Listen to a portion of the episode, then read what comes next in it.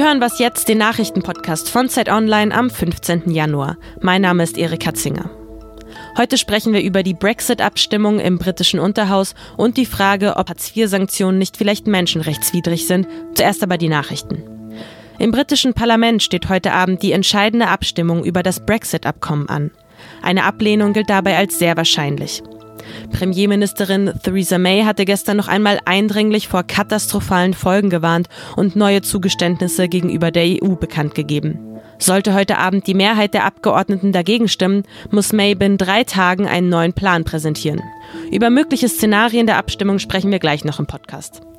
Nur 76 Prozent aller Züge der Deutschen Bahn waren 2018 pünktlich. Das erklärte Ziel hingegen liegt bei mindestens 80 Prozent. Deutsche Bahn-Chef Richard Lutz trifft sich heute mit Verkehrsminister Andreas Scheuer, um über die Agenda für eine bessere Bahn zu sprechen. Lutz soll dabei erläutern, wie der Zugverkehr in Deutschland wieder zuverlässiger und pünktlicher werden kann. Die Bahn sei in ihrer heutigen Form nicht überlebensfähig, sagte der stellvertretende Bahnaufsichtsratschef Alexander Kirchner. Er fordert drastischere Maßnahmen. Redaktionsschluss für diesen Podcast ist 5 Uhr.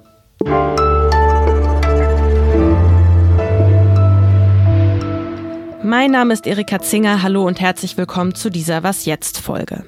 Der Countdown läuft. Das britische Unterhaus soll heute über den Brexit-Plan von Theresa May abstimmen. Diesmal dann wirklich.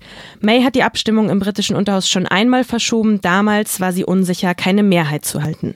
Am Wochenende hatte die Premierministerin nochmal von einem Scheitern des Abkommens gewarnt, denn die Alternative sei, so sagte sie, ein harter Brexit ohne Abkommen oder sogar gar kein Brexit. Um 21 Uhr soll die Entscheidung heute dann also fallen. Was kann jetzt noch schiefgehen? Was wird nach der Abstimmung passieren? Frage ich jetzt Markus Gatzke, Politikressortleiter und jetzt mit mir im Studio. Hallo Markus. Hallo. Markus, Never Ending Story, Brexit. Du hast ja im Podcast schon öfter über verschiedene Szenarien des Brexits gesprochen. Lass uns die Szenarien, die nach der Abstimmung im Unterhaus möglich sind, einmal zusammen durchspielen. Was kann passieren? Was ist möglich? Alles kann passieren. Also am wahrscheinlichsten ist es derzeit, dass äh, die Premierministerin die Abstimmung morgen verlieren wird. Sie keine Mehrheit zusammenkommt um für ihren Kompromiss mit der EU. Und was danach passiert, ist halt sehr, sehr schwer voraussehbar. Eigentlich gibt es drei Möglichkeiten. Es kommt irgendwie zu einem zweiten Referendum, es kommt irgendwie zu Neuwahlen oder der Kompromiss kommt doch irgendwie durch. Es liegt ja ein Redemanuskript von May vor, dem es zu entnehmen, dass sie den Verbleib in der EU für wahrscheinlicher hält als einen Brexit. Was bedeutet das, wenn sie sowas sagt? Naja, momentan ist vieles, was gesagt wird, natürlich strategischer Natur. May möchte gerne diejenigen, die auf jeden Fall einen Brexit wollen, vielleicht nicht den May-Brexit, aber einen Brexit überzeugen, ihnen sagen, wenn ihr nicht für meinen Brexit stimmt, dann kriegt ihr vielleicht gar keinen Brexit und dann ist doch meiner vielleicht der bessere als gar keiner. Nehmen wir mal das Szenario, was am wahrscheinlichsten ist, nämlich dass May morgen die Abstimmung im Unterhaus verliert. Was wären aus deiner Sicht dann die nächsten Schritte? Also rein protokollarisch oder rein äh, verfahrenstechnisch hat Theresa May dann drei Tage Zeit, eine Alternative vorzulegen, was sie denn zu tun gedenkt. Und ab da wird es schon sehr schwammig und sehr unsicher. Man muss überlegen, was das Parlament macht. Labour könnte versuchen, ein Misstrauensvotum gegen sie einzubringen. Labour hat nur keine Mehrheit dafür.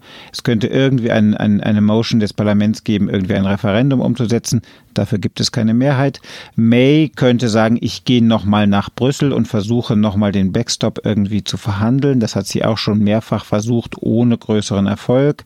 Jetzt gibt es aber noch, glaube ich, Ende vergangener Woche einen Brief von Juncker und Tusk, in der nochmal signalisiert wird, dass man technische Lösungen überlegt, um diesen Backstop, also die Notlösung für die Grenze zwischen Irland und Nordirland, sollte es kein Handelsabkommen geben, noch irgendwie vermeidet. Aber es ist sehr, sehr schwierig zu sagen, was am Ende wirklich passiert. Die EU, das berichten unter anderem Medien wie der britische Guardian, sollen sich ja schon darauf einstellen, dass das Austrittsdatum am 29. März verschoben wird. In einem Interview hat der Brexit-Beauftragte der EVP-Fraktion im EU-Parlament Elmar Brok auch dafür plädiert, Großbritannien einen Aufschub zu gewähren. Wie hilfreich wäre das? Also die Briten können sich momentan nicht einigen, was sie denn für einen Brexit haben wollen. Man ist sich zumindest einig, in London als auch in Brüssel. Das, was man auf keinen Fall will, ist ein EU-Austritt ohne Abkommen. Und momentan, wenn man weiter so streitet und sich nicht einigen kann, läuft es genau darauf hinaus. Darum wäre es natürlich sinnvoll zu sagen, lass uns noch mal die Frist ein paar Monate verlängern mit all den Problemen, die damit verbunden sind. Beispielsweise finden im Mai Europawahlen statt. Und in welcher Form nehmen dann die Briten daran teil, die immer noch irgendwie Teil der Europäischen Union sind? Also all diese Probleme gilt es zu bedenken. Aber wenn die Alternative ist, ein Austritt ohne Deal, ohne Abkommen, ist es vernünftig, die Frist zu verlängern, zumindest um fünf, sechs Monate erstmal. So warten wir also auf das Ergebnis nach 21 Uhr. Ich danke dir erstmal, Markus.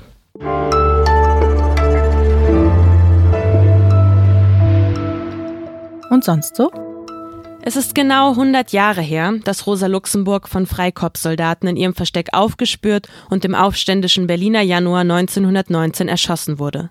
Luxemburg, kämpferische Sozialistin, ist bis heute Idol vieler Linker. Gemeinsam mit Karl Liebknecht gründete sie 1918 die Kommunistische Partei Deutschlands und trieb damit die Spaltungsbewegung der SPD voran. Aber nicht alle erinnern sich gerne an Luxemburg oder besser gesagt an ihren Mord. Denn wer politische Mitschuld an ihrer Ermordung trägt, ist bis heute nicht eindeutig geklärt. Es bleibt aber vielleicht dennoch die Dringlichkeit, sich bei dem Mord an Luxemburg an das zu erinnern, was er war, nämlich ein heimtückischer Mord Rechtsradikaler. Und vielleicht ist genau diese Erinnerung einmal mehr wichtig, besonders 2019.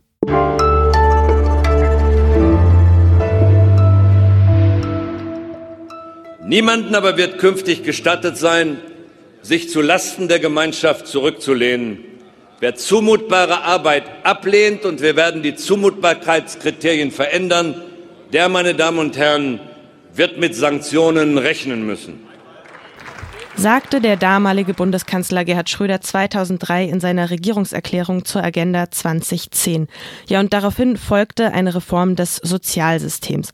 14 Jahre ist das jetzt her und 14 Jahre gibt es Hartz IV nun schon, ebenso lange auch die von Schröder eben angesprochenen Sanktionen.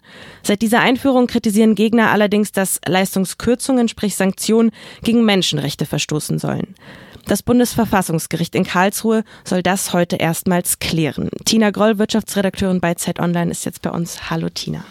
Hallo. Tina Hartz IV soll arbeitslosen Menschen in Deutschland ja eigentlich die Existenz sichern. Die Richterinnen und Richter in Karlsruhe, die sollen jetzt aber darüber entscheiden, ob die Kürzungen von Leistungen genau das nicht mehr gewährleisten. Wie sieht der Fall konkret aus, um den es da geht? Konkret geht es um einen Fall, der schon mal 2015 vorgelegt worden ist in Karlsruhe. Damals wurde die Richtervorlage allerdings wieder zurückverwiesen an das Sozialgericht Gotha, das den Fall vorgelegt hat. Was verbirgt sich dahinter? Da hatte ein tatsächlich äh, langzeitarbeitsloser Mann ein Vermittlungsangebot ähm, des Jobcenters abgelehnt und war daraufhin sanktioniert worden. Zunächst 30 Prozent, so wie es ähm, auch das Gesetz tatsächlich vorschreibt. Als es ein weiteres Vermittlungsangebot gab, da bekam er einen äh, Gutschein dafür, um sich äh, vorzustellen bei einem Unternehmen, wurde er um 60 Prozent, äh, wurde ihm sein mhm. Regelsatz gekürzt. Der klagte natürlich gegen die erste und die zweite Sanktionierung ähm, und der Fall landete schließlich beim Sozialgericht in Gotha.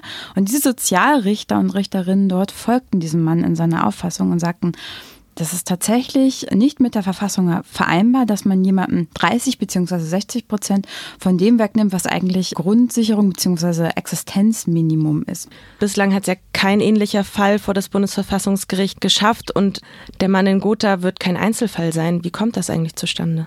Nein, im Gegenteil. Es gab unzählige Klagen gegen Hartz IV und insbesondere auch gegen die Sanktionen, die bei Hartz IV möglich sind.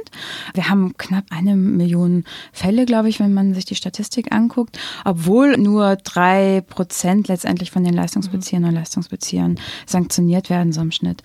Warum hat das so lange gedauert? Wir haben ja nun schon seit 14 Jahren Hartz IV. Das liegt zum einen daran, dass es äh, nur zwei Möglichkeiten gibt, bis so ein Fall dann tatsächlich äh, beim Bundesverfassungsgericht landen kann. Die erste Möglichkeit wäre ein Betroffener, also ein sanktionierter Arbeitsloser oder eine sanktionierte Arbeitslose, klagt sich durch alle Instanzen. Das ist sehr, sehr teuer und sehr, sehr aufwendig und wird sehr lange dauern. Und es ist auch sehr schwierig, weil meistens gibt es irgendwelche formalen Gründe, weswegen eine Sanktionierung durch ein Jobcenter dann doch ungerechtfertigt ist. Das haben auch bisher die anderen Fälle alle so gezeigt. Ähm, die zweite Möglichkeit ist, ein äh, Gericht, ein Sozialgericht in diesem Fall, legt ähm, den Fall dann tatsächlich vor. Das macht es aber erforderlich, dass ein zuständiger Richter eine sogenannte Richtervorlage erarbeitet, was in der Regel Anforderungen sind von ein paar Monate Arbeitszeit, die der darauf äh, verwenden muss. Das ist ganz, ganz, ganz schwierig und gab es kaum ein Sozialgericht, was das gemacht hat. Mit welchen Konsequenzen kann man denn jetzt rechnen nach dem Urteil? Also zunächst, was äh, am Dienstag stattfindet, ist erstmal eine erste Anhörung. Es gilt als unwahrscheinlich, sagen Beobachter, dass es schon ein Urteil gibt. Man wird aber vielleicht eine Tendenz des Gerichtes äh, erfahren. Vielleicht kommt es aber natürlich anders, das weiß man vor Gericht nie. Was passiert, wenn es äh, gekippt wird? Ja, damit wären natürlich Teile von Hartz IV äh, nicht mehr mit der Verfassung vereinbar und dann muss Hartz IV natürlich nachgebessert werden. Man muss aber auch beachten, dass das eine total politisch brisante Frage ist. Denn wenn äh, die Sanktionen gekippt werden, werden ganze Teile von Hartz IV als unwirksam quasi erklärt.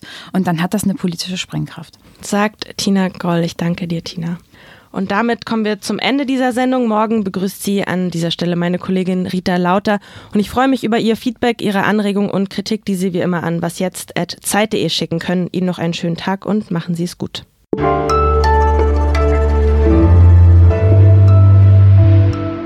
Ist ja völlig gaga. Du willst die eigentlich schnell in Arbeit und schnell in reguläres Leben bringen. Das führt dazu, dass sie alle durch.